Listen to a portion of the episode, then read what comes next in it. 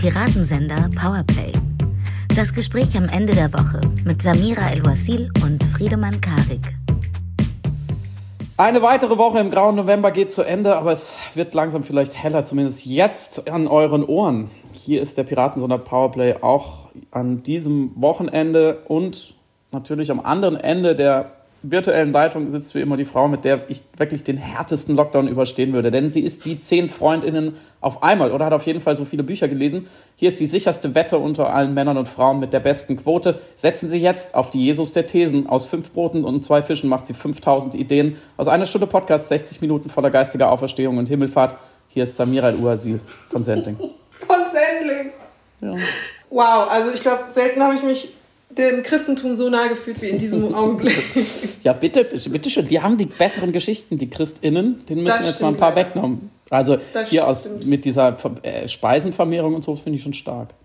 Wie ja, quasi also Black, Black Friday. Nur anders. Er ist die Familie, die man sich aussuchen würde, um mit ihr illegal zu feiern. In einer Postapokalypse wäre er der Last Man spending his time with friends. Er schreibt natürlich nicht seine eigene Autobiografie, denn die Autobiografien schreiben ihn, denn er verbindet das Beste von bukolischer Dichtung und Bukowski. Friedemann Karek. Danke. Passt dazu, dass es ich gestern. Um Wein.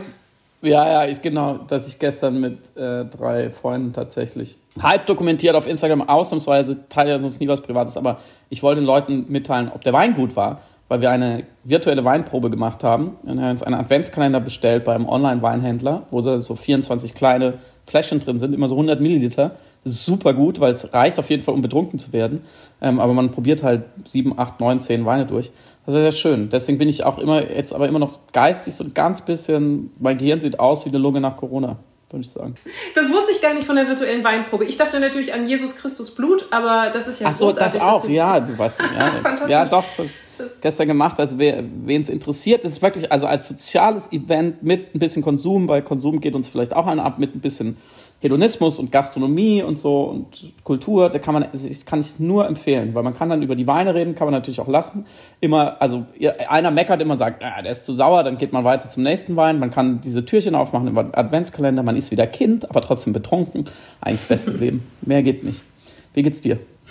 Äh, mir geht es hervorragend. Ich kann mich wirklich über diese Woche trotz aller Einschränkungen, die uns jetzt noch weiterhin begleiten werden, nicht beklagen, weil ich mich, glaube ich, einfach daran gewöhnt habe. Der Frosch im warmen Wasser hat sich an die Hitze des Wassers gewöhnt. Das ist super. Es kehrt Fatalismus und Fin du siècle, nee, Ende des Jahres Stimmung ein. Wie ist es bei dir? Wie geht's dir? Gut, würde ich auch sagen. Also natürlich, das Streichquartett spielt immer weiter. Ich glaube auch, dass diese Titanic nicht auf den, auf den Eisberg fährt und deswegen, ja, passt.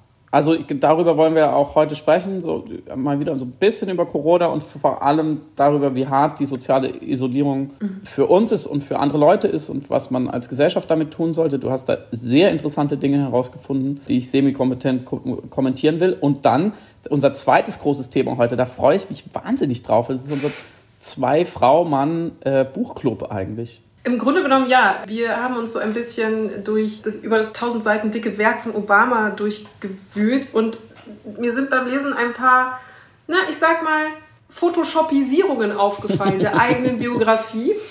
So retroaktives Schönfiltern. Und ich wollte mit dir darüber sprechen, was es eigentlich bedeutet, wenn man als so berühmte Person oder berühmter Politiker wie Obama natürlich seine Autobiografie veröffentlicht und die nicht kohärent ist mit dem, wie es tatsächlich gewesen sein könnte. Ob wir da mit strengeren Maßstäben auf öffentliche Figuren schauen und insgesamt, was das aber auch darüber aussagt, wie wir auf unsere eigene Geschichte blicken. Also sind wir nicht sowieso immer ein bisschen Nachbessern der Autobiografen unserer eigenen Existenz und wollen wir uns dann retroaktiv nicht immer noch ein bisschen schöner hinfärben und hinmachen. Fantastisches genau. Thema auch für alle von uns, die vielleicht jetzt aus Langeweile anfangen, an ihrer Autobiografie zu schreiben. ich weiß nicht genau, wen ich damit meinen könnte. Mm. Aber am Anfang, wir waren sozusagen so ein, wie heißt es heutzutage, Check-in. Haben wir eben mhm. schon so ein bisschen angefangen. Du bist ja in München. Ich habe ja früher sieben Jahre in München gewohnt und habe einen heftigen Schmerz zur Zeit, weil ich finde, dass man in diesen, in diesen Tagen, wo man eigentlich nur essen und spazieren gehen darf, besser in München wäre, weil da mehr Natur ist. Deswegen beneide ich immer, wenn ich an dich denke und wie es dir, wie, wie du dich wohl hältst während Corona, dann bin ich eigentlich mal neidisch, weil ich sehe dich immer so an glitzernden Isarauen entlang wandeln in bayerisch Kanada ähm, oder am Wochenende so tolle Ausflüge machen. Ist es so oder setzt dir dieser Lockdown und die soziale Isolierung nicht doch ein bisschen zu? es kommen ja in München verschiedene Faktoren zu, weshalb es, glaube ich, abgeschmälert wird. Also einerseits nennst du natürlich einfach das Umfeld architektonisch, Fauna, Flora. Man kommt in München ganz gut zu Fuß durch die Gegend oder auch mit dem Fahrrad und Deswegen kann man vieles kompensieren, was jetzt wegfällt am öffentlichen Raum. Also es gibt trotzdem einen öffentlichen Raum, den man begehen und besuchen kann und sich sozusagen ein draußen ermächtigen, was man ja auch braucht als Privatperson. Man muss ja die Möglichkeit haben, irgendwie aus den eigenen vier Wänden einfach auch buchstäblich mal fliehen zu können.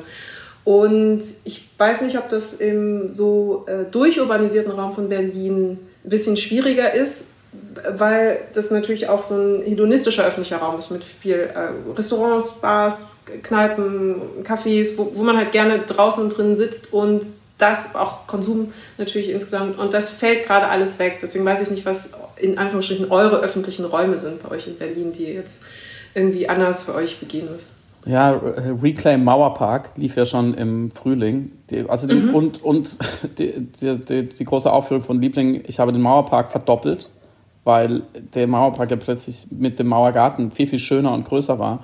Und man kämpft wirklich tatsächlich, finde ich, um jeden Quadratmeter erträgliche Grünfläche. Mhm. Und es ist schon okay, aber du hast schon recht, 70 Prozent der USP, des USPs dieser Stadt ist einfach weg. Es mhm, ist einfach ja. weg. Das finde ich interessant an der Zeit. Ich glaube, wir sind alle uns unserer Privilegien, Privilegien bewusst und gehören sicher beide nicht in die Kategorie der Menschen, die man jetzt bemitleiden müsste äh, in dieser Situation.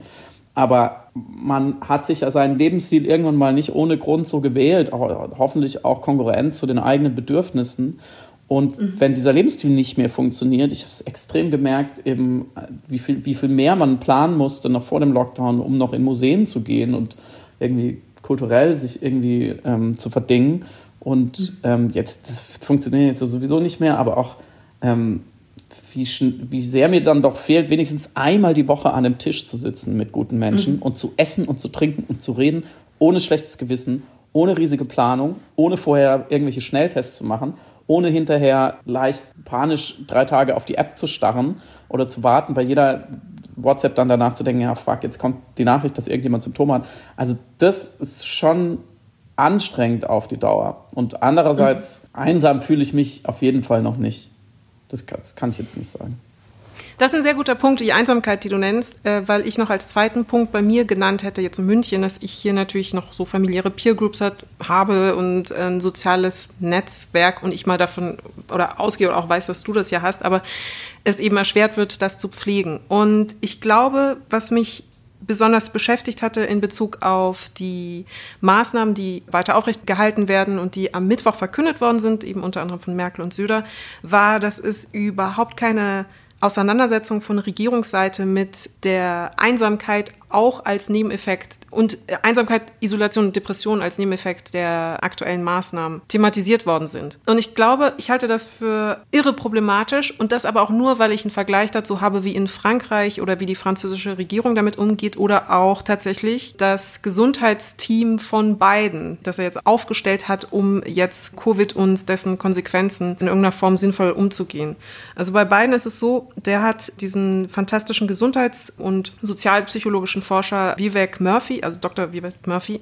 Und der hat vor kurzem ein Buch geschrieben, das sich genau mit dem Thema, das kam ganz zufällig jetzt zur Pandemiezeit raus im April, mit dem Thema Einsamkeit, Gemeinschaft und der Notwendigkeit sozialer Bindungen, enger sozialer Beziehungen mhm. ähm, auseinandergesetzt hat und hat halt da sehr gut aufgelöst. Das hieß Together the Healing Power of Human Connection. Mhm. Und er hat darin sehr gut aufgedröselt, eben welche auch physischen Auswirkungen jede Form von Einsamkeit hat tatsächlich auf nicht nur das Gemüt und das Wohlbefinden, sondern auf die Lebensdauer insgesamt, die Wahrscheinlichkeit, Krebs zu bekommen, Wahrscheinlichkeit, anfälliger zu sein für Herzinfarkte, die Wahrscheinlichkeit, an anderen Krankheiten zu erkranken, werden, korrelieren tatsächlich je nachdem, wie einsam du dich fühlst. Und ich habe in, wie soll ich sagen, ich habe dann versucht zu ergründen, fühle ich mich jetzt gerade einsam, fühle ich mich alleine, ist das gerade eine Situation, in der man feststellt, wer die richtigen und festen Freunde sind. Also merkt man, dass man plötzlich äh, festere, engere soziale Bindungen aufbaut, weil man plötzlich ein bisschen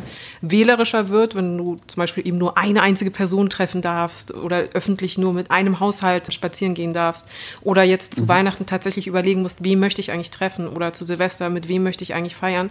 Und hier noch als Fußnote, das fand ich interessant, Söder hatte in seinen Überlegungen eben gesagt, um auch alle mit ins Boot zu nehmen, die jetzt nicht direkt Christen sind oder direkt Weihnachten feiern. Zum Beispiel alle Singlehaushalte, Alleinerziehende, ähm, andere Religionhabende, ähm, hat Weihnachten eben nicht als christliches Fest definiert, sondern als Fest der Familie und dem gegenübergestellt dann Silvester als Fest der Freunde. Und in dem Moment dachte ich mir, wenn das jemand hört, der gerade zu Weihnachten nicht jemanden hat, zu dem er fahren kann, weil vielleicht keine Familie da ist oder keine familiäre Bindung da ist oder nicht möchte, weil irgendwie gebrochen worden mhm. ist mit den familiären Peer Groups oder dasselbe eben diese Menschen nicht zu Silvester zur Verfügung hat. Was denkt er bei so einem Satz? Was, also, allein die 18 Millionen Single-Haushalte, die anders Weihnachten feiern, äh, alleine Weihnachten feiern, gehen die jetzt tatsächlich mit so einer Einsamkeit und dem Gefühl des Alleineseins um?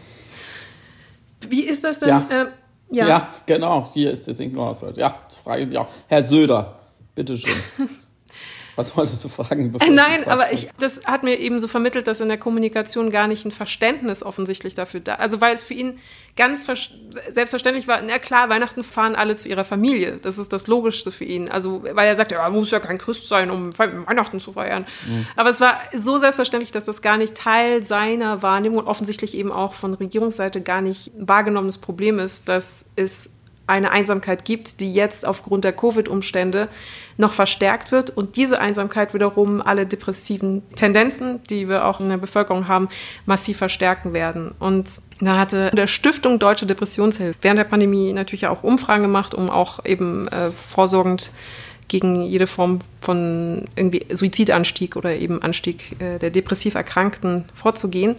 Und mhm es ist schon sehr erschreckend, wie sehr die Zahlen auseinandergehen zwischen Menschen, die eine depressive Prädisposition haben insgesamt im Umgang mit der Pandemie und Menschen, die das nicht haben. Also ein Beispiel ist, dass die Angst, sich an Covid anzustecken, nicht unterschiedlich ist. Also es ist bei beiden Gruppen genau gleich, 42 versus 43 Prozent. Aber die ähm, eine depressive Prädisposition haben, leiden zu 74 Prozent an allen Umständen des Lockdowns versus 50 Prozent der nicht betroffenen Personen was ich schon mhm. echt einen krassen Unterschied finde. Und dann kommen eben noch ganz viele andere Faktoren neben der Isolation und der Einsamkeit hinzu, wie mangelnde Tagesstruktur, die mhm. eben Depressionen verstärkt, mangelnde Bewegung. Zum Beispiel ist es so, dass depressiv erkrankt 50 Prozent ungefähr im Bett liegen im Vergleich zu 21 Prozent der nicht betroffenen Personen. Und ich mache mir einfach Sorgen. Ich glaube, wir haben jetzt eine, wir versuchen die Kurve flach zu halten im Bereich der Pandemie, aber wir werden jetzt eine Depressionskurve und eine auch vielleicht suizidale Kurve haben, die dann steigen wird. Und wie bekämpfen wir die Einsamkeit? Wie bekämpfen wir die Einsamkeit? Weißt du gerade aus dem Handgelenk, wie diese Kurve sich tatsächlich im ersten sogenannten Lockdown verhalten hat? Das sind die Zahlen jetzt von dem ersten Lockdown bis Sommer, die ich dir gerade genannt also habe. Und die ich meinte die Suizide speziell. Die sind noch nicht gestiegen. Okay. Das ist ja auch interessant, dass völlig zu Recht, zumindest intuitiv und ja, doch auch sonst genau davor gewarnt wurde, gerade im ersten Lockdown, als alles noch sehr neu war. Mhm. Ähm, und dann war er in Anführungsstrichen vielleicht nicht lang genug, als dass man das hätte merken können. Und bei so ein paar Themen, ja, wird viele PsychologInnen und Menschen, die in der sozialen Arbeit äh, tätig sind oder so, auch gesagt haben, hinsichtlich häuslicher Gewalt oder genau diese Depressionen oder Suizide, äh, dass es enorm steigen wird. Und jetzt spricht man ja auch schon, manchmal spricht man von der Einsamkeit als zweite Pandemie mhm. und framet sich so als Krankheit oder ruft vielleicht sogar den Krieg gegen die Einsamkeit aus. Und ich finde es interessant, weil wir uns natürlich einig sind, dass es eine große Gefahr birgt. Und andererseits glaube ich, dass so epidemiologische oder sogar militärische Metaphorik nicht wirklich hilfreich ist, mhm. weil man doch schon sehr genau differenzieren muss. Also erstmal müsste man ja nochmal präzisieren und sagen, wir sprechen über die etwas, was man Verlassenheit nennen könnte, weil Einsamkeit zumindest für mich, darfst mir widersprechen, durchaus ambivalent konnotiert ist. Es gibt mhm. eine ganz wunderbare Einsamkeit. Mhm. Und natürlich im Zweifelsfall immer sagen, ja, zu, zu einsam sollte man nicht sein, aber ich glaube, das müsste man sozusagen nochmal steigern in, in einen weiteren Begriff, der klar ist, da geht es jemandem nicht gut und das Gesellschaft ein Grundbedürfnis ist und wie, wie Essen und Trinken. Mhm. Und dass ich glaube, es gab jetzt neulich eine Studie, die auch dargelegt hat, dass Einsamkeit dann ein Gefühl ist wie, wie Hunger, also ein körperliches Gefühl ist, das dann alles überstrahlt, weil es eben so existenziell wichtig ist und alle anderen, also das gar nicht das Gefühl an sich so wahnsinnig groß hat oder daraus ein Schmerz entsteht. Also Hunger ist ja auch sehr lange sehr groß, bevor es wirklich schmerzhaft wird. Aber mhm. die anderen, sie kon man konnte messen, dass die anderen Gefühle zurückgefahren werden vom System und die Ausschüttung da zurückgehen.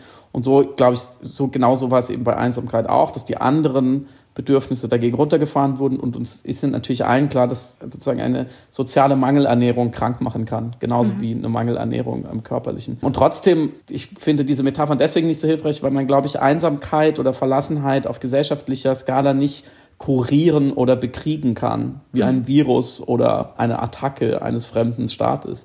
Und Einsamkeit ist ja in jeglicher Ausdeutung auch ein anthropologisch sehr konstantes Gefühl. Mhm. Ist ja jetzt nicht so, dass es nur in den letzten fünf Jahren aufgetreten ist und jetzt verstärkt durch Corona, sondern Einsamkeit ist wie Liebe, glaube ich, immer schon da gewesen auf eine Art. Und zwar, wie gesagt, nicht immer nur destruktiv, sondern kann ja auch sehr produktiv und reflexiv sein. Also kann natürlich muss jetzt gar nicht in so einen Geniekult verfallen und sagen, ja, der Künstler, die Künstlerin muss sich zurückziehen und jeglichen sozialen Einfluss abschalten. Nur dann gebiert man ein großes Kunstwerk, sondern es kann, kann ja auch einfach ganz alltägliche Akte und Schritte der Selbstreflexion sein, die besser funktionieren, wenn man nicht immer andere Bewusstseine als Bühnen hat, auf denen man dann rumtanzt, worüber mhm. wir vielleicht nachher noch sprechen, wenn wir bei Obama sind. Und andererseits habe ich mir dann auch in den letzten Wochen und Monaten so ein bisschen Gedanken gemacht oder angeschaut. Im historischen Vergleich finde ich immer ganz interessant, wie einsam waren die, die Leute vielleicht früher. Und da, da fällt mir immer das Zitat ein vom Historiker. Ich habe es leider nicht mehr gefunden, aber der wurde mal gefragt, da ging es ums Thema ständige Erreichbarkeit durch Handys.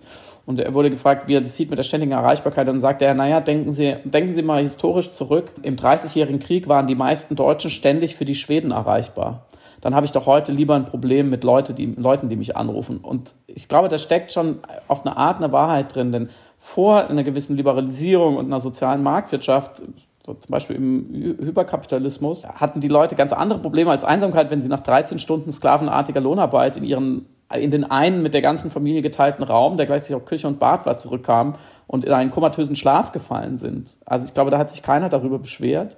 Oder wenn dann die Pandemie kam, was ja durchaus der Fall war, dass sie sich dann nicht von dem demokratisch legitimierten Gesundheitsimperativ angetrieben sozial isolieren, immer auf einer immer auf freiwilligen Basis mit Spielraum, sondern einfach wie die Fliegen gestorben sind im Zweifelsfall. Also man muss ja auch immer ansehen, was ist sozusagen, was haben wir uns für einen Status an Lebenssicherheit und Qualität mit mit diesem Problem wieder erkauft auf eine Art. Und wenn man dann in der Geschichte bleibt, und da sind wir fast wieder bei den Themen von letzter Woche, ist man schnell dann eben bei Marx oder der kritischen Theorie und der Entfremdung vom Individuum von, von Welt und Arbeit, was eben auch unter anderem diese Verlassenheit auslöst oder diese Webersche Entzauberung und das, was wir letzte Woche besprochen haben mit der transzendentalen oder ideologischen Obdachlosigkeit, mit den Querdenkern kann man sagen, wir haben, wir leben vielleicht in einem Zeitalter auch der transzendentalen Einsamkeit. Und ich mich oft gefragt habe, wenn die ganz physische, humane Gesellschaft weg ist, mit wem sprechen die Menschen noch? Und mit wem haben sie früher gesprochen? Ja, früher haben sie tatsächlich vielleicht eher transzendental mit Gott gesprochen oder mit, äh, mit den, den Ahnen, von denen sie geglaubt haben, sie sind noch im Raum oder mit, mit so Marienfiguren, ja, oder mit dem lieben Herrn Jesus am Kreuz, mal platt ausgedrückt. Das hat natürlich stark abgenommen. Mhm. Und das weiß ich nicht, ob ich das sozusagen negativ äh, kodieren würde, sondern wäre ich eigentlich lieber froh, dass eine Säkularisierung eingesetzt hat, aber muss man sich eben überlegen, mit wem funkt man dann, wenn gerade niemand da ist. Und dann habe ich heute Morgen noch ein, ja, man könnte sagen, spannendes, in Anführungszeichen, Interview mit drei Kirchenmännern im Deutschlandfunk gehört. Also ein Pfarrer aus Nordbrandenburg, ein Theologe aus Berlin und ein, ein weiterer Kirchenmann. Und die haben sich bitterlich beschwert über diese Corona-Zeit. Mhm. Und der Pfarrer aus Nordbrandenburg hat so aus seiner seelsorgerischen Praxis erzählt, hat gesagt, die Alten sind wahnsinnig einsam, vor allem weil sie nicht mehr in den Gottesdienst können. Das war zumindest seine Erklärung. Mhm. Und er hat eine, eine alte Frau so kolportiert, zitiert in indirekter Rede, die gesagt hat, naja, wenn mich jetzt niemand mehr besuchen kann von meiner Familie, also das Sterben an Einsamkeit ist mindestens genauso schlimm wie das Sterben an einem mhm. Virus. Mhm was ich einen interessanten Satz finde, ohne das zu bewerten. Aber da sieht man ja schon, was, also sie sagt ja selber, was gegeneinander aufgewogen wird und warum wir in diese einsamen Situationen kamen. Könnte man jetzt auch fragen, was hat der Seelsorger dann für eine Arbeit gemacht über Jahrzehnte, wenn ein paar, paar Monate Einschränkung die Leute so völlig aus den Latschen kippen lässt und sie so wahnsinnig verängstigt sind und sich nicht anders zu helfen wissen, dann scheint zumindest der direkte Draht zu Gott auch in dem Moment nicht so richtig zu funktionieren, wo wir wieder bei der transzendentalen auch Einsamkeit wäre. Und da steckt ja so ein bisschen die Frage drin, wo heute die Einsamkeit, wenn man sie als Mangel an Resonanz auf allen Dimensionen nach Hartmut Rosa definieren will, herkommt. Oder andererseits, was fordern denn die Leute an Resonanz? Was ist denn nicht einsam sein? Was bedeutet es denn genau? Dass ich gewisse soziale Rituale habe? Das geht es wirklich um die Familie? Geht es eher, da sind wir wieder vielleicht bei uns zwar um die Freiheit, jederzeit jemand anrufen zu können, sich zu treffen, mhm. in ein Restaurant gehen zu können oder vielleicht auch Leute einfach spontan kennenzulernen. Und dann dachte ich an Richard Sennett und seine Tyrannie der Intimität, der Kommunikation. Er sagt ja, dass, dass wir heute dazu verdammt sind, aus verschiedenen Gründen, die ganze Zeit zu kommunizieren miteinander mhm. und das Soziale auch standardisiert ist. Und das, ich glaube, das führt uns alles zu den interessanten Fragen. Was ist denn wirklich wichtig? Mhm. Was ist denn an Miteinander und Kommunikation wirklich wichtig? So wie ich vorhin gesagt habe, was mir fast peinlich ist. Mir ist es super wichtig, am Samstagabend mit vier Freunden zu essen. Mhm. Und ich wusste, das, hab das, ich dachte schon vorher, natürlich ist mir das wichtig und bin gerne essen gegangen. Aber wie wichtig mir diese Art von kulturellem Austausch ist, war mir, war, mich, war mir gar nicht so genau klar. Also was meinen denn die einzelnen Menschen mit Einsamkeit genau? Was fehlt ihnen? da wirklich und wieso, wieso ist die bereit, also oder die, die Resilienz zeitlich begrenzt auf das, was, was, was sie als Bedürfnisse vielleicht identifiziert haben oder nicht zu verzichten, anscheinend für viele so schwer, weil wir ja alle wissen, es ist zeitlich begrenzt. Mhm. Und ich glaube, das aber emotional umzusetzen, in eine Beruhigung zu sagen, ey, es fällt mir jetzt schwer, aber es wird wieder anders, das ist für Menschen immer, diese Zeithorizonte sind für Menschen immer schwer zu internalisieren. Oder wie geht's dir? Hast du, hast du ein gutes Gefühl im Sinne von so ein bisschen wie, wie sparen, wenn man Geld spart, dass man, ja, jetzt tue ich jeden Tag ein bisschen was aufs Konto, dann am Ende habe ich aber den Schatz. Hast du das Gefühl, jetzt sparen wir gerade soziale Kontakte, und am Ende werden wir belohnt von den Zinses und Zinseszinsen im Sommer. Ja, es ist, fühlt sich eher an wie Fasten, glaube ich, ähm, wenn wir die Essensmetapher übernehmen wollen.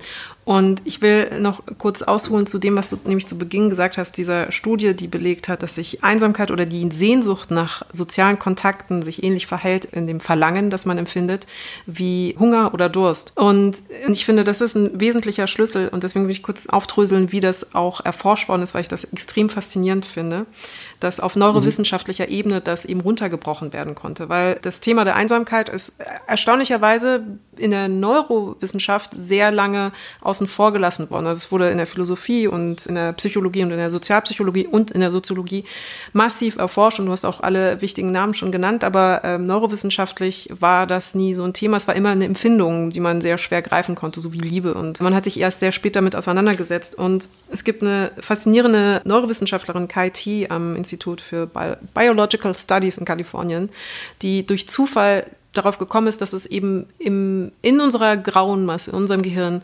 Neuronen gibt, die sich vornehmlich mit dieser Empfindung des Einsamfühlens auseinandersetzen oder eben damit betraut sind, sozusagen, die Bereiche im Gehirn sind. Und sie hat das daher festgestellt, sie hat eigentlich neurologische Forschungen an Ratten gemacht zu einem komplett anderen Thema und hat dann angefangen, die äh, Ratten zu isolieren und hat dann festgestellt, dass sich die neurologische Struktur ihres Gehirns aufgrund der Isolation verändert hat. Also das Alleinesein hat tatsächlich etwas in ihrem Gehirn transformiert. Mhm. Und dann äh, war natürlich für sie die Arbeitshypothese, okay, es ist äh, tatsächlich, es gibt Neuronen der Einsamkeit. Und darauf hat sie sich dann spezialisiert und dann diese Studie, die du gerade auch zitiert hattest, hat dann vereinfacht gesagt festgestellt, dass sich das Gehirn, wenn ein Mensch isoliert wird, also man macht das in dem Experimentaldesign folgendermaßen, man isoliert die Menschen zehn Stunden und als Kontrollgruppe parallel dazu hat man eine Person, die zehn Stunden nichts zu essen bekommt, zum Beispiel, und dann Hunger hat dementsprechend. Mhm. Und danach zeigt man beiden das, was ihnen weggenommen worden ist. Also in dem Fall der isolierten Person zeigt man dann Bilder von Menschen, die lachen, die gesellig sind, die sich umarmen, die in Gruppen sind und einer Person, die Hunger haben müsste oder die kein Essen bekommen hat, eben äh, Fotos von Essen. Und man hat ja festgestellt, im Gehirn reagieren genau dieselben Areale. Genau das, das Areal, was mhm. dafür zuständig ist, dass man Verlangen entwickelt. Dass man äh, nicht nur Verlangen, sondern Notwendigkeit, also existenzielle Notwendigkeit, jetzt gleich was zu essen oder gleich was zu trinken oder eben gleich jemanden zu umarmen. Und jetzt sind zurückzukommen auf deine Frage, dementsprechend ist es natürlich jetzt gerade Fasten, was wir machen. Also staatlich verordnetes Fasten. Und wir haben alle Hunger und Durst nach menschlichem Kontakt oder sozialen Kontakten. Und da gebe ich dir natürlich auch recht, was bedeuten diese sozialen Kontakte? Es ist immer eine Unterscheidung zwischen einer Soziologie zwischen Loose Boundings und Tight Boundings, also die wichtigen Kontakte, die, die man im Adressbuch rot einkringelt, die Leute, deren Geburtstage man kennt, die Leute, zu deren Hochzeit und Beerdigung man gehen würde. Und die Loose Boundings, also vielleicht Online-Freunde oder Bekannte, erweiterter Freundeskreis und so weiter. Und das sind diese äh, Tight Bondings. Menschen sind die, in deren Anwesenheit man sich nicht einsam fühlt oder in deren Anwesenheit man eine Geselligkeit empfindet, die die Einsamkeit vertreibt. Das hast du nicht zwangsläufig mit den Loose Bondings. Du kannst mit, dich mit ganz vielen Leuten, Kollegen, entfernten Bekannten umgeben und dich extrem einsam fühlen. Und genauso gibt es natürlich ganz viele Leute, mich inkludiert, die sehr, sehr gerne alleine sind, sehr gut alleine sein können, sich keine einzige Sekunde einsam, vereinsamt oder vernachlässigt fühlen, weil verschiedene Gründe. Also Introvertierte äh, nochmal auf der psychologischen Skala haben dann nochmal ein anderes Verhältnis zum Alleine sein, ohne dass sich einsam fühlen. Und warum aber jetzt diese Studie so interessant und so relevant ist, also weil sie jetzt äh, versachlicht oder auf eine wissenschaftliche Faktenebene runterbricht, was, wie die Einsamkeit funktioniert und was sie genau ist, ein äh, physisches Bedürfnis, also nicht nur ein rein sozial, soziales Bedürfnis, sondern wirklich ein biologisches Bedürfnis, mh, mm, ja. vereinfacht es auch den Umgang mit ihr, um in irgendeiner Form dagegen vorzugehen. Und ich gebe dir recht, ne, diese Kriegsmetaphorik oder eben diese virologische, epidemiologische Rückbezüge in der Semantik helfen nicht weiter, weil du nicht eine Spritze gegen Einsamkeit geben kannst. Du kannst nicht jemandem einen Burger geben und dann ist er nicht mehr einsam. Mm, was aber tatsächlich ein Faktor ist, natürlich in irgendeiner Form die Möglichkeit zu bieten. Es geht nicht um die sozialen Kontakte, aber es geht um die potenzielle Möglichkeit, soziale Kontakte haben zu können. Und da sind wir wieder bei meiner Kritik sozusagen in der Kommunikation der Regierung, dass sie nicht den Eindruck vermittelt, dass sie sich darum bemüht, diese Möglichkeiten in irgendeiner Form zu bieten. Und ich, ich habe dann einfach ganz profan geschaut, was dann so die Angebote sind, die Antidepressionsangebote. Und es gibt gute Sachen, aber sie wirken der aktuellen Situation noch nicht angepasst. Also die, das Antidepressionstelefon, das irgendwie nur drei Tage, drei Werktage in der Woche zur Verfügung steht, vormittags und dann zwei Werktage in der Woche nachmittags. Was machst du denn, wenn du halt in der Nacht dich verlassen fühlst, seltsame, dunkle Gedanken hast und keinen hast, den du anrufen kannst. Also da hilft dir dieses Depressionsinfotelefon eben genau gar nicht weiter. Es gibt natürlich Online-Angebote und übrigens für die Information, ich, wir werden noch die ganzen Telefonnummern und Webseiten in den Show Notes verlinken und ich glaube, ich werde es am Ende der Sendung vielleicht nochmal, also ganz nach dem Outro. Und als letztes Beispiel, neben vielen anderen, wollte ich noch das Silbernetz nennen, weil ich das sehr faszinierend fand. Das hat ja. ähm, da gab es ein sehr interessantes Gespräch mit der Gründerin Elke Schilling, die jetzt im Oktober auch von der Stadt Berlin den Verdienstorden bekommen hat, eben aufgrund dieser Arbeit. Das Silbertele äh, Silbernetz Verzeihung, ist äh, analog aufgebaut zu einem BBC-Angebot namens äh, Silverline. Und das wurde von einer BBC-Journalistin namens Esther Ranson gegründet, 2013. Und die Idee dahinter ist einfach, dass Senioren, Rentner, ältere Menschen da anrufen können, einfach reden können. Einfach jemanden haben, der ihnen zuhört und mit dem sie dann kurz Austausch haben und ein bisschen Smalltalk führen können und nicht mehr diese Stille der Einsamkeit nachempfinden. Also die, die wir so als Klischee kennen, man sitzt im Wohnzimmer und man hört einfach nur das Ticken der Uhr oder den tropfenden Wasserhahn oder den Wind draußen in den Blättern. Und was sie alles erzählt in diesem Porträt von dem Tagesspiegel fand ich so anrührend, wie faszinierend, wie auch traurig. Es ist tatsächlich sehr, sehr viel getan, offenbar, wenn man einer älteren Person zehn Minuten einfach nur zuhört im Gespräch. Und zehn Minuten einfach nur eine ganz kurze Resonanz. Also du hast natürlich nicht diese Tight-Bonding-Resonanz, mhm. wie du sie eben mit einem engen Freund hast, aber der schiere Austausch, also das schiere wahrgenommen und gehört werden, dass du da einfach eine andere Stimme hast, das hat ein, so eine heilsame, würde ich, muss ich jetzt diesen Begriff benutzen, obwohl es natürlich sehr pathologisierend mhm. ist, Wirkungen auf äh, die Person, die anruft, dass ich überrascht war, dass das erstens nicht schon vorher gibt und zweitens nicht in größeren Maßstab. Also sie macht das auch mit ihren Möglichkeiten. Sie ist Mathematikerin und hat das so auch so problem- und lösungsorientiert dann einfach in Angriff genommen, was ich wirklich faszinierend fand. Mm. Und noch als letztes Beispiel, warum ich mich da auch drüber wundere und immer das Gefühl, ich, es ist immer leicht gesagt, da muss die Regierung noch mehr machen und so und warum wird nicht an die Gruppe gedacht und an die? Und ich weiß, es wurde auch zu Beginn eben thematisiert, aber nur als Gegenbeispiel, die französische Regierung hat eine, in Kooperation mit dem Berliner, äh, nicht Berliner, Pariser Infektionsforschungsinstitut, hatte vorher schon eine sogenannte Antidepressions-App entwickelt, die hieß Stop Blues und die soll akut helfen, wenn du einen depressiven Schub hast oder wenn du dich mit deiner Depression auseinandersetzen möchtest oder einfach Hilfe suchst. Mhm. Und im April haben sie diese Stop Blues App, die es schon 2019 gab, erweitert um einen Reiter namens Covid-19. Und dieser Reiter ist wirklich nur darauf ausgelegt, deine Depression im Rahmen dieser Pandemie. Also hast du existenzielle Ängste, hast du Isolationsangst, hast du Angst, dich anzustecken. All diese Aspekte werden in, in diesem speziellen Areal dieser App abgehandelt und ich dachte, ja, klar, also wir haben jetzt diese 80 Millionen App äh, um, äh, nee, die war teurer. Ich glaube, das Logo war so teuer. Ich habe die Zahl vergessen. Ich weiß nur, dass unsere Corona-App so teuer war. Weiß nicht, muss man, ja, muss man bei Wirecard nochmal in den nachgucken, was die genau gekostet hat. Milliarden. Milliarden. Zwei Milliarden. Milliarden. Aber das Logo war doch so schon so ultra egal. Aber ja. ähm, also die haben wir und jetzt einfach so eine ganz simple ein Angebot programmieren, was Leuten einfach in irgendeiner Form Resonanz geben kann und sei es einfach nur dialogischer Natur oder ähm, faktischer Natur. Das geht mir eben noch ab. Ach so, ja, und äh, die äh, Knuffelkontakte übrigens. Waren das die Belgier oder die Niederländer? Die Belgier. Die Belgier. Und die haben das halt anerkannt. Die, die, haben gecheckt, wie wichtig das ist, dass du einfach auch das Recht auf eine, nicht Recht, aber dass, dass du unbedingt körperliche Nähe brauchst, dass du jemanden brauchst, mit dem du kuscheln kannst. Knuffeln. Also ich bin, ich bin natürlich völlig bei dir, was diese App angeht. Ich wollte vorhin, als du ge dann gesagt hast, die Regierung hat es nicht verstanden, das zeigt dieser Auftritt und auch jetzt das, das Wort der Knuffelkontakte, was natürlich schön zu uns rübergeschwappt ist. Ich wünsche mir, also ich, ich möchte es mal so ausdrücken, mir ist im Endeffekt völlig egal, was Markus Söder bei so einer Pressekonferenz mhm. sagt, solange sie diese App mhm. programmieren mhm. lassen, weil die ja eine vergleichsweise einfache Lösung ist. Kurzer Werbeteaser-Einschub. Wir werden noch im Dezember logischerweise eine große, große Sonderepisode zum Thema, meinem Lieblingsthema Weihnachten machen was, was soll es und warum.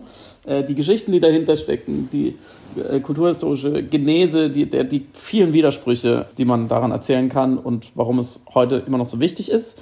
Aber nochmal kurz weiter zu den einfachen Lösungen, die du ja gerade aufgezählt hast, was wieder immer wieder interessant ist, weil es, es gibt nochmal die Energie, nochmal kritisch zu reflektieren, dieses Einsamkeitsthema, wie so an vielen Stellen mein Corona immer sagt, Achtung, Phrase, Corona ist wie ein Kontrastmittel, dann sehen wir mal, was mhm. in der Gesellschaft falsch läuft. Hier stimmt es aber insofern, dass ich die bei mir selber diagnostizierte äh, und ich glaube ich schon gesellschaftlich relevante Konsumorientierung des Sozialen, mhm. analog zu, um jetzt auch noch die den nächsten soziologischen Supernamen zu nennen. Eva Illus, die ja die Ökonomisierung und die konsumorientierende Liebe und der, An der Anwendung des Heiratsmarktes und des erotischen Marktes und so äh, kritisiert hat, auch sehr empirisch, sehr genau untersucht hat und die Probleme, die damit einhergehen, kann man ein Stück weit auch übertragen auf generell soziale Kontakte, ohne jetzt über Dating in Corona-Zeiten sprechen zu wollen. Also einfach nur darum, wo holen wir uns quasi dieses, dieses Brot, um in der Hungermetaphorik zu bleiben, ähm, des Sozialen, um nicht krank zu werden. Und wir merken, glaube ich, durch das, was wir jetzt so ein bisschen besprochen haben, dass wie an so vielen Stellen in dieser Pandemie eigentlich das Problem nicht der Virus ist, sondern es, es eben das Kontrastmittel Virus macht eine größere Problematik sichtbar, nämlich eben diese, diese Kapitalisierung. Ich glaube, dass tatsächlich auch eine mangelnde Reflexion der wahren sozialen Bedürfnisse zutage tritt Gerade wenn man es dann ins Konsumistische projiziert, das meine ich durchaus selbstkritisch. So, warum muss ich essen gehen mit den Menschen? Warum muss ich überhaupt teuer essen und Wein trinken? Warum kann, ne, was, was, was ist da genau? Was ist wirklich Kultur und was ist einfach nur, denke ich, es wäre das Medium des Sozialen, muss vielleicht gar nicht sein. Kann ich nicht bei dem Spaziergang das gleiche Gespräch führen? Also das sollte, finde ich, jeder, ist schon eine gute Gelegenheit, das mal kritisch zu re reflektieren und dann eben auch Lösungen daraus zu ziehen, wenn man merkt, wie du vorhin gesagt hast, dass, dass Menschen mitunter schon zehn Minuten am Telefon, dass das sozusagen dieses Fastfood sie trotzdem erstmal durchbringt, finde ich, kann man schon weiterdenken, was man in Zukunft, ich will damit nicht sagen, sperrt die Alten ein und die sollen nur noch telefonieren, aber welche zum Beispiel auch Reisen müssen wirklich unternommen werden und ist es nicht eher ein knallharter kapitalistischer Hedonismus, der sagt, ich muss jetzt aber jedes Wochenende Freunde irgendwo weiter weg besuchen. Also diese konsumistischen Reflexe kann man reflektieren und auch vor allem natürlich viel mehr noch eine systemische Ungerechtigkeit und Ungesundheit, die auch eben im Zuge des Kapitalismus sehr lange gewachsen ist und deswegen nicht so, nicht so gewahr ist. Und an der Stelle merkt man es wieder, und das zeigen ja auch ganz klar die Daten, sozial Schwächere sind häufiger einsam. Auch da wieder leiden sie, genauso wie sie auch leider anfälliger sind für den Virus. Rein medizinisch ist es so. Sie haben die schlechtere Abwehr und sie können nichts dafür. Es geht einfach um, um mangelhafte Lebensumstände. Und im Endeffekt ist es doch wieder ein Thema der Gerechtigkeit. Und das finde ich schon interessant, dass man, das hätte ich da nicht gedacht am Anfang. Und am Ende muss man sagen, ist es doch wieder eine Frage von Verteilung. Wie leiten wir da jetzt über? Der Salon-Bolschewist hat gesprochen. Ähm, darf ich dich denn noch als Single fragen, wie das für dich, also fühlst du dich als Single einsam? Ich fühle mich, ich würde es so ausdrücken, ich fühle mich nicht mehr einsam als vorher. Und mhm. wenn ich mich mehr einsam als vorher fühle, dann, dann weiß ich, also weiß ich ganz genau, warum. Also mhm. es, ist nie, es, ist, es hat sich nicht potenziert. Es ist, ein, wenn dann, ein lineares Wachstum, dass ich natürlich weniger Umgang habe. Und deswegen ist es völlig, völlig vertragbar. Also deswegen mhm. berührt es mich gar nicht. Weil ich, also ich sehe natürlich auch, dass die Mittel, mir Abhilfe zu schaffen, schwerer geworden sind, aber sie sind schon noch da. Mhm. Also, und ich musste ja noch, ich musste jetzt noch nie sozusagen auf den roten Knopf drücken. So. Deswegen ist, es, ist die Antwort ein klares Jein, aber ein völlig entladenes Jein. Mhm. So. Und ich bin ja auch, ähnlich, ähnlich wie du, auch manchmal sehr, sehr gern alleine. Also, oder 80 Prozent meiner Alleinzeit bin ich äh, sehr selbstbestimmt und sehr gerne alleine. Also. Ich sage dann immer an der Stelle, es liegt auch daran, dass man sich selbst die liebste Gesellschaft ist, aber es wirkt ja. dann immer unfassbar eitel. Ja, aber ich, ich, über den Satz habe ich viel nachgedacht von dir. Ich, ich verstehe ihn. Ich glaube, ich würde ihn für mich nicht unterschreiben, aber es ist auf jeden Fall überhaupt nicht verkehrt, da auch immer wieder so ein bisschen hin, drauf hinzuarbeiten und zu sagen, was bedeutet das? Was bedeutet die beste Gesellschaft? Mhm. Und wenn ich da noch nicht bin, was könnte ich dafür tun? Das ja, kann man dann als offene Frage mal so beobachten. Also ich, ich habe zum Beispiel in dem Zusammenhang auch dort gelernt, mehr auf mein Bauchgefühl und meine Grundbedürfnisse zu hören. Und dann bin ich mir selber eine bessere Gesellschaft, weil ich bin quasi mir selber der Typ, der sagt, ah, du hast Hunger, hier ist was Gutes zu essen. Mhm. Und nicht der Typ, der sagt, ah, du hast Hunger, das nervt jetzt gerade, es passt nicht so in den Plan, können wir das später machen. Mhm. So, und die, be die beste Gesellschaft ist ja die erste Variante. Das ist aber vielleicht doch dann die perfekte Überleitung zu Barack Obama. ja, bitteschön. Man, Bücher äh, sind die besten Freunde. Nein, sondern der Umstand, dass er eine Autobiografie schreibt, in der er versucht, natürlich sich so gut wie möglich zu präsentieren, wie es aber auch selbstverständlich jeder eine Autobiografie, die ein Vermächtnis ja auch abbilden will und so eine Art Kassensturz der eigenen professionellen Existenz darstellen soll, machen würde. Und es geht um ein verheißenes Land. Ich finde auch die deutsche Übersetzung interessant, dass uh, Promised Land in ein verheißenes Land übersetzt worden ist. Äh, wir Ganz hatten, kurz zu der Übersetzung. Ja, Samira, wie finden wir das? Ich, es, das liegt vermutlich an meiner Ignoranz in Bezug auf semantische Sensibilität, aber mein erstes Bild ist natürlich ist eine biblische. Die Assoziation ist einfach für mich eine rein biblische und deswegen fand ich es irgendwie seltsam. Ich halte, sie, ich halte sie für falsch, einfach, mhm. weil das Promised Land ist tatsächlich exakt die Diktion aus der Bibel und die lautet im Deutschen immer ein gelobtes Land. Das gelobte ah, Land. Stimmt. Natürlich eher mit bestimmten Artikeln, weil es ne, das gibt nur eins im, im christlichen Glauben, sozusagen in der äh, Topologie des Ganzen. Und deswegen hat es mich extrem gewundert, weil das ist der erste Grund, also ein, ein gelobtes Land. Und wenn man aber sich lösen möchte von dieser biblischen Diktion in der Übersetzung, warum benutzt man dann ein Adjektiv, was als Attribut nie benutzt wird. Mhm. Google mal verheißen, es gibt wirklich nur dieses Obama-Buch dazu, sonst mhm. wird es nicht benutzt. Es gibt verheißungsvoll, das ist mhm. geläufig, umgangssprachlich wie schriftsprachlich. Und eine Verheißung, natürlich, die Substantivierung, das kennen wir auch alle, das verstehen wir auch, das ist auch, glaube ich, das, was gemeint ist. Also eine mit fast schon metaphysische Versprechung. Mhm, ja, ja also, genau. Und was ist, das ist schon fast außerweltlich, überweltlich, so toll ist diese Versprechung. Und so auf allen Ebenen wird, wird sie uns beglücken.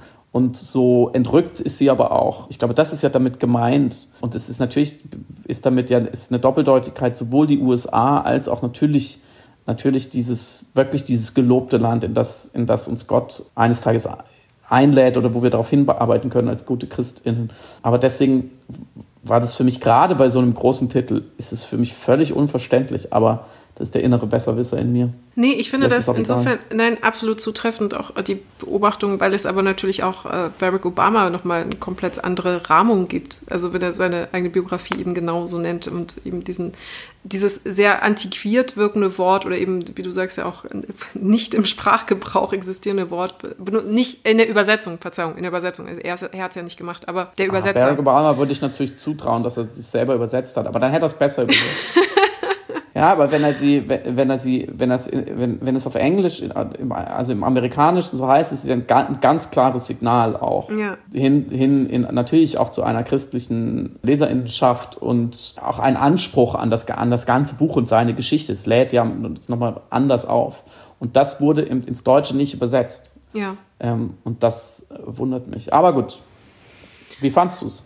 Ich fange mit dem Zitat an, worüber wir auch schon gesprochen hatten, was Barack Obama nämlich gesagt hatte bei Lanz, dass die Menschen nicht eine faktisch begründete Politik äh, wählen, sondern Geschichten wählen. Und er Präsident wurde, weil er die bessere oder eine gute Erzählung zu bieten hatte.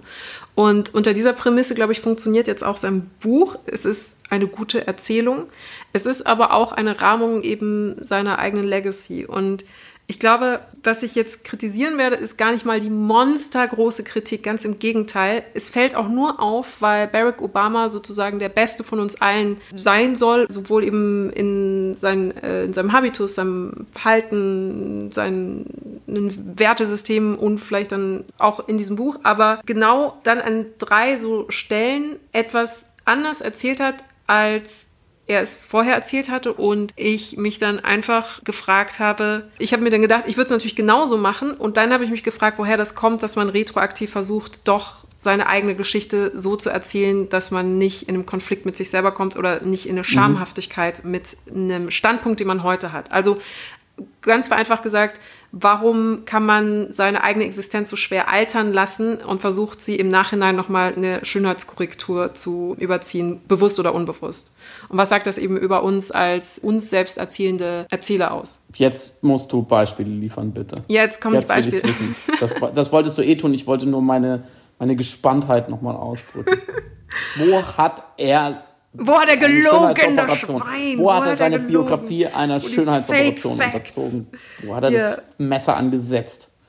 Dieser Zampano. Das eine war der Umgang mit der Erzählung rund um die Einwanderung. Also er erzählt natürlich die klassische Geschichte, dass er vorher vielleicht noch keinen Bezug zur Einwanderung hatte als Thema und dann ist er nach Chicago gezogen wo er gelebt hat und gearbeitet hat an der Seite von überwiegend mexikanischen Einwanderern. Und in dem Buch sagt er dann, sein Herz hat sich dann für menschliche Dimensionen der Migration, also der Themen der Einwanderung geöffnet, weil er es vorher nur abstrakt kannte. Und jetzt im direkten Kontakt mit den fleißigen mexikanischen Einwanderern hat er eben Sympathien für die Einwanderer entwickelt und begriffen, in welcher Form politisch relevant eben dieses Thema ist.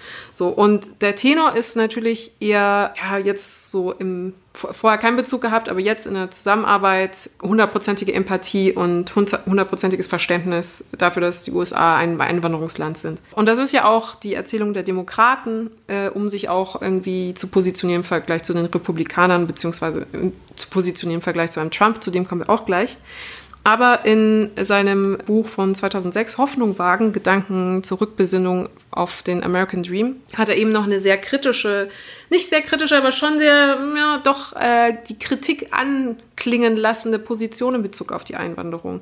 Er erzählt dort dieselbe Geschichte, dass er in äh, Kontakt mit äh, Einwanderern in Chicago seinen Horizont erweitert hat aber dann nach seiner Rückkehr vom Jurastudium festgestellt hat, dass es Spannungen zwischen der schwarzen und der hispanischen Gemeinschaft gibt. Und da gesagt, dass es in der schwarzen Community eine große Angst dass es in der schwarzen Community dieselben Ängste gäbe wie bei den Weißen vor einer Welle von illegaler Einwanderung, die mhm. den, die Südgrenze überschwemmen würde. Und weiter hat er dann eben geschrieben, dass er, oder das kann man ja dann auch nach, nachlesen, was, was er gemacht hat, aber einen Gesetzesentwurf unterstützt, der äh, vorschreibt, dass Jobs zuerst US-Arbeitern angeboten werden müssen, dass das eben wichtig ist für die interne Ökonomie. Und in dem Buch hat er dann eben auch angegeben, dass er, wenn er ehrlich ist, er zugeben muss, dass er, wenn äh, jedes Mal es zum Beispiel eine, eine, Demonstration gab oder wenn Aufmerksamkeit auf das Thema gelenkt worden ist und es irgendeine Versammlung gab oder sowas, mhm. er nicht gegen patriotische Gefühle immun sein konnte, wenn er zum Beispiel bei einer Pro-Immigrationsdemonstration mexikanische Flaggen gesehen hat, dass er dann merkte, dass er so diesen amerikanischen Patriotismus fühlte und dass es ihn frustriert, wenn er einen Übersetzer benutzen muss, um mit dem Typen kommunizieren zu können, der das Auto repariert oder eben andere Sachen macht, die mexikanische Einwanderer in den USA machen. Und dass er da eben diese Frustration spürt. Mhm. Und das meinte ich mit, das sind gar nicht die Riesendinger, sondern das war einfach ein, eine Momentaufnahme seiner Haltung in Bezug auf mexikanische oder lateinamerikanische Einwanderer 2006. Und diesen Aspekt, dass er patriotische, dass er auch schreibt, ich habe patriotische äh, Gefühle empfunden oder patriotische Ressentiments, sagt er, glaube ich sogar, in dem Moment gehabt, weil mich diese mexikanische, mir ist diese mexikanische Flagge aufgefallen. Dass er diesen Aspekt in dem neuen Buch kom komplett weglässt. Und es wäre ja nur mhm. ein Satz mehr nach, ich habe an der Seite mexikanischer Einwanderer gearbeitet und musste aber erstmal lernen, dass Einwanderung ein Thema ist und war aber nicht immer zu 100 Prozent für die Einwanderungspolitik oder hatte auch meine Bedenken zu dem Zeitpunkt oder so, wohlgemerkt. Mhm. So, das hat er aber komplett weggelassen. Das heißt, die letzte Botschaft, die bleibt, ist, nein, der Freund aller Einwanderer. Und es sei ihm gegönnt, in seiner eigenen Autobiografie das natürlich so zu machen, aber es fällt mir dann doch in dem Moment auf, weil ich, nicht ich, auch die Öffentlichkeit ja mit einem strengeren Blick eben auf seine Aussagen schauen muss, gerade weil man ihn im Gegensatz zu Trump ernst nimmt. Und deswegen muss man ihn dann auch, glaube ich, in dem Moment festhalten dürfen an einer Position, die er gehabt hat und die er heute nicht mehr dokumentieren möchte. Sagen, sagen wir es mal so, total wertfrei. Mhm. Anderes Beispiel ist der damalige Bürgermeister von Chicago, Harold Washington, einer der ersten schwarzen Bürgermeister in Chicago. Der hat dann das Amt übernommen, als Obama damals in die Stadt gezogen war. Mm, es ist unterschiedlich, wie er Washington in älteren Texten von sich einschätzt. In älteren Texten von ihm bewertet er ihn viel strenger. Also sagt, dass er es zwar wichtig findet, dass Harold Erfolg hatte damals, weil ähm, seine Errungenschaften natürlich Vorbildfunktion haben und emblematisch sind und eben auch Hoffnungen schaffen können. Aber hat verschiedene Aspekte seiner Politik in Bezug auf äh, Umgang mit der schwarzen Community kritisiert. Und das hat er halt in seiner aktuellen Biografie komplett weggelassen. Es ist eine sehr weiche Einschätzung dessen, was er vorher sehr kritisiert hatte. Und das sind natürlich alles Themen, also man merkt, es geht eben um die schwarze Community, es geht um Einwanderung und das dritte Thema, wo er halt versucht, glaube ich, nach wie vor eben seiner Funktion als ehemaliger Präsident aller Amerikaner in irgendeiner Form retroaktiv gerecht zu werden. Und es funktioniert aber im Kontrast nicht zu dem, was er eben vor diesbezüglich gesagt oder gemeint hatte. Und das dritte ist, und das ist sind nur drei Beispiele, es gibt noch ein paar andere Stellen, wo man dann aber sagen kann, ja, das ist halt natürlich der biografischen Fiktion sozusagen geschuldet. Also ob er jetzt äh, an dem Tag äh, dieses Glas Wasser getrunken hat oder stattdessen Cola Light, ist komplett egal. Aber das, das ist jetzt so ein mhm. Nebenfakt. Aber das sind so drei, wo ich es, glaube ich, thematisch interessant fand. Der Umgang mit Trump. Also in dem Buch verkauft er die Geschichte, er Obama, dass er sich am Anfang von Trump sozusagen aufstieg, nur eher äh, vage darüber im Klaren waren, wer das ist, was der genau will, was der genau macht, bis dann Trump äh, also immer sozusagen lauter wurde und immer präsenter und immer unübersehbarer, so dass er sich mit ihm auseinandersetzen musste, politisch und kommunikativ, und bis zu dieser Birtherism-Geschichte, also mit der Geburtsurkunde. Und dann hat Obama ja eine Pressekonferenz gemacht, bei der er die Geburtsurkunde präsentiert hat und die Journalisten gebeten, das nicht mehr ernst zu nehmen, diese Diskussion bitte zu beenden. Und kurz danach hat er dann ähm, in diesem Korrespondentenabendessen, wo immer naturgemäß die Leute Witze machen übereinander, hat er dann noch ein paar äh, Witze über Trump gemacht. Das ist so die Erzählung. Das heißt, vorher habe ich es nicht ernst genommen. Der tatsächlich anwesend war. Trump war auch anwesend, genau. Genau, ja, Trump genau. Also er hat ihn vor dieser, sagen wir, vor diesem Establishment, was da versammelt war, lächerlich gemacht. Natürlich zu Recht aus unserer Sicht. Aber ich finde, das ist, es wird ja oft als der, der Nexus einer bestimmten Feindschaft auch erzählt, dieser ja. Abend. Ja, absolut. Absolut. Und ist es interessant, also er präsentiert das, also diese drei Marker sozusagen. Am Anfang nicht ernst genommen, dann okay, mal mit so einem äh, alexandrinischen Schwert, diesen gordischen Knoten, diese Geburtsurkunde einmal durchgeschlagen durch eine punktuelle Pressekonferenz und danach halt sich drüber lustig gemacht. So. Und dann haben, haben alle so einen lustigen Abend gehabt. Mm, und das widerspricht aber, also, und zu der Zeit hatte er zwei Chefberater, David Plouffe und Pfeiffer, heißt er mit Nachnamen, ich weiß seinen Vornamen nicht mehr. Äh, David Plouffe und Pfeiffer. Und das widerspricht dem, was Sie gesagt haben, wie Sie strategisch mit Trump umgegangen sind.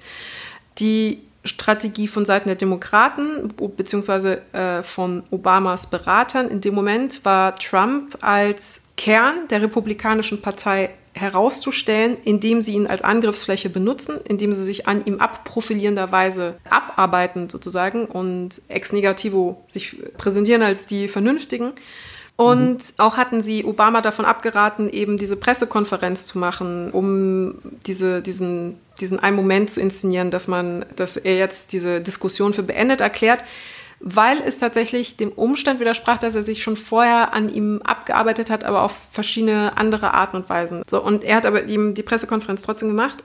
Aber es war die ganze Zeit schon strategischer Plan, Trump als dankbare Strohpuppe zur eigenen Selbstprofilierung zu benutzen und zu instrumentalisieren mhm. in der politischen Kommunikation.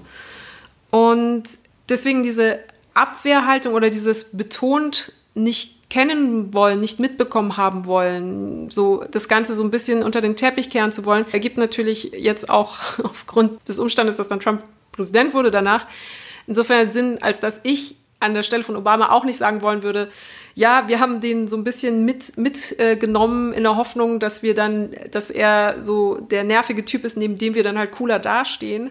Äh, leider hat dann der nervige Typ gewonnen danach. Deswegen würde ich das dann auch. Nee, ich kannte den nicht, ich kenne ihn nicht. Ich habe nie mhm. mit dem zu tun gehabt. Äh, wer ist das überhaupt? War noch nie in Paris. War, Claudia, genau. Claudia kennt den auch nicht.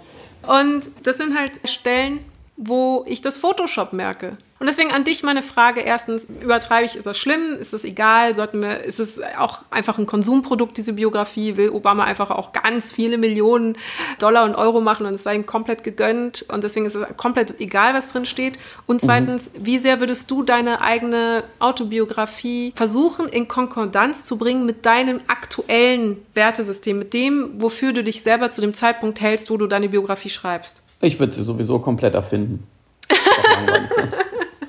Und langweilig okay. wird auch keiner wissen, was ich wirklich erlebt habe. Oder ich würde, ich würde dich bitten, sie zu schreiben. Das wäre auch vielleicht interessant. Du hättest aber gerade keine Zeit weil du in deine vierte Amtszeit als Bundeskanzlerin gehen würdest. Kann man sowas nicht machen. Deswegen. Das wäre auch eine reine Lobpreisung und Suada. Das wäre komplett. Banane. Ja, deswegen wäre es auch langweilig. Deswegen würde ich dir den Auftrag wieder entziehen. Und wobei es fällt auch der erste Nummer 1 Bestseller einer amtierenden Bundeskanzlerin. Das wäre toll. Aber ernsthaft, ich glaube, Autobiografien beziehen ihre Spannung, also ihre Attraktivität, ihre Legitimität, also überhaupt ihre Existenzberechtigung ja nur daraus, dass man eben nicht im Nachhinein äh, die, die, die, die Konkordanz herstellt, künstlich. Mhm. Mhm. Weil man, natürlich muss ja der, der Present Gaze auf den, also der, die Perspektive auf das Vergangene möglichst kritisch auch sein. Weil sonst hat man ja keinerlei Entwicklung und dann ist es wahnsinnig langweilig. Und da muss man sagen, dass Barack Obama ja schon mal 1995 interessanterweise eine Autobiografie geschrieben hat, sozusagen im Nachhinein über seine frühen Jahre, mhm. weil er der erste afroamerikanische Chefredakteur der juristischen Fachzeitschrift Harvard Law Review geworden war, mhm. 1990. Und dann war er einfach interessant, also die kleine Ausgabe vom ersten schwarzen Präsidenten und hat es geschrieben und die war auch sehr erfolgreich. Und später, als er dann US-Präsident wurde, ist dieses Buch was auf Deutsch heißt ein amerikanischer Traum, im Englischen, wenn wir schon dabei sind, Dreams from, from My Father. Mhm. Jetzt bitte, liebe HörerInnen, äh, selber diskutieren, ob das eine gute Übersetzung ist oder nicht. Das machen wir jetzt nicht noch, ist wirklich egal. Ähm, das ist dann später wirklich ein weltweiter Bestseller geworden und hat ihn auch reich gemacht als 2008, 2009, als er dann Präsident war und jeder sich für diesen Mann interessiert hat. Mhm. So, und die soll, ich habe die nicht gelesen, aber ich kann mich noch daran erinnern und, und es ist so in der Rezession bis, bis heute steht, die ist sehr hart. Da ist er sehr hart sich selbst gegenüber als mhm. jungen Mann. Mhm. Ähm, das ist ja schon mal interessant. Die Frage, ist er jetzt weniger hart? Und wenn ja, warum? Und ich glaube, da passiert genau das. Du hast es ja schon wunderbar beschrieben und, und angedeutet, warum er das macht. Das ist das, was die Amerikaner dann Pushing the Narrative oder Changing the Narrative mhm. nennen. Weil natürlich, was sind denn die übergeordneten Narrative, die er da manifestiert, mal am Beispiel Trump, weil es am greifbarsten ist und bei der Migration, finde ich, kann man es auch ganz gut erklären. Ein Narrativ, warum, also wie konnte Trump Präsident werden? Wer ist schuld an Trump? Ist das Narrativ der arroganten Linken, des abgehobenen Establishment, mhm. was erstens die Sorgen der kleinen Leute oder überhaupt Amerikas nicht mehr wahrnimmt, sondern Politik für eine Elite macht, die diese böse Identitätspolitik viel zu progressiv ist, an der Ost- und Westküste sitzt und nicht weiß, was das Rest des Landes will. Und zweitens vor allem, was diese anderen Leute, nämlich die Trumps dieser Welt und vor allem seine AnhängerInnen, nicht ernst nimmt. Mhm. Und weil diese, wenn man diese Leute nicht ernst nimmt, sondern arrogant auf sie schaut, das ist jetzt alles in Anführungsstrichen, weil ich diese These nicht wirklich glaube, aber dieses Narrativ besagt, die Linke hat diese Rechten, die, wie Hillary Clinton sie die Deplorables, die, auf die wir verzichten können, die zu verzichtbaren, nicht ernst genommen und sich über sie lustig gemacht und deswegen sind sie stark geworden. Mhm. Ich glaube, so wie ich das formuliere, kann man schon die Löcher implizit erkennen, die ich darin sehe, in diesem Narrativ. Aber es ist stark. Viele Leute glauben daran. Mhm. So. Und daran sieht man ja, dass Obama sich nicht dessen schuldig machen wollte. Mhm. Vielleicht glaubt er es selber, ja, vielleicht hat er wirklich ein schlechtes Gewissen, sagt, ich hätte, ich hätte diesen Mann nicht auch noch lächerlich machen sollen und ich hätte diesen, wie du es erklärst, ich hätte in diesen Ring nicht steigen sollen, meine Berater hatten recht.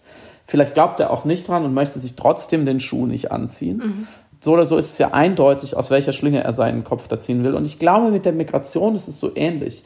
Für die USA ist es mir da noch nicht so klar untergekommen, aber ich bin auch wirklich kein Experte für amerikanische Politik, gerade aus dieser Zeit. Aber für Deutschland, finde ich, kann man es sehr, sehr gut nachzeichnen. Welches Narrativ gilt da? Ähm, da das in Deutschland wird immer wieder gerade aus sagen wir, bürgerlichen Kreisen mit demokratische Rechte, Mitte, Recht, so das Narrativ gesponnen, weil die Linke sich mit den immensen Problemen der Migration nicht beschäftigen will, sondern beide Augen zudrückt, Stichwort Silvesternacht von Köln, mhm. wählen die Leute rechts und rechtsextrem. Und deswegen gibt es überhaupt nur die AfD ist ein Narrativ, wo ich finde, da ist ein bisschen mehr dran als an diesem ersten Arroganznarrativ. Aber auch hier, glaube ich, will ein Obama, äh, allein schon, glaube ich, allein schon geht es ja auch um, um Framing und allein schon diese Wörter zu schreiben. Und ich wäre interessant, aber im Englischen, weil du vorhin gesagt hast, Ressentiment, ob es Sentiment war, das mhm. englische Wort, mhm. was ja wirklich gleichbedeutend oft mit Gefühle. Gefühlige Aufladung benutzt wird. Also wo genau er sich da auf der Skala hingestellt hatte in Sachen Migration. Aber ich glaube auch da bisschen diffuser als bei, dem, bei der Trump-Geschichte, möchte er einfach nicht, also nicht mit, dem, mit, mit den Füßen in dieses Brackwasser, mhm. wo, wo die gefährlichen Fische rumschwimmen. Und das war sicherlich das schiefste Bild, was ich diese Woche benutzt habe. es ist für mich auch für mich die sechste Stunde, Samira. Also schlussendlich ist durch die Art, wie man sich kuratiert oder wie man sich inszeniert, wird die Quintessenz der eigenen Person ja dann auch deutlich. Also jemand, der zum Beispiel gute Geschichten über sich selbst erzählen kann. Das ist ja dann. Was vielleicht. Beispiel, oder, Entschuldigung, noch ein Satz dazu. Jemand, der dazugelernt hat. Vielleicht hat er einfach gelernt, mhm. dass diese Trump-Nummer nicht schlau war mhm. und er, er möchte jetzt einen Schritt weitergekommen sein. Mhm. Damit sind wir, glaube ich, auch schon beiden Beinen in der nächsten Sonderfolge, die wir vorbereiten bzw. planen zu machen für euch, nämlich die Betrachtung des Narrativen selbst, also wie der Mensch sich selbst erzählt mit Hilfe einer Geschichte und dadurch eigentlich vielleicht der wird, der in Wirklichkeit ist, oder durch die Analyse dessen, was er war und dessen, was er ist, die Person kreieren kann, die er gedenkt zu werden, zum Beispiel. Und das würden wir dann noch vertiefen mit Paul Ricoeur und äh, dem Homo Narans und ich glaube, Bart kommt auch noch vor und noch ein paar andere. Oh, sicher. sicher. muss immer sein. Auf jeden Fall. Sicher. Genau, zwei Sonderepisoden haben wir angekündigt. Hm, wir haben noch ein paar im Köcher, aber wir verraten es jetzt noch nicht. Und es gibt doch einen Grund, warum wir so viele Sonderepisoden demnächst machen wollen, aber den verraten wir jetzt auch nicht, sondern schließen diese mehr oder weniger konventionelle Wochenshow, die, die, die themenärmste Wochenshow im deutschen Internet. Aber vielen Dank trotzdem, dass ihr uns gewogen bleibt und ein hoffentlich maximal virologisch verantwortliches und gleichzeitig geselliges Wochenende wünschen wir. Und wenn ihr das hört, ihr seid nicht alleine und gebt auf euch acht Bleibt gesund. Bis dann.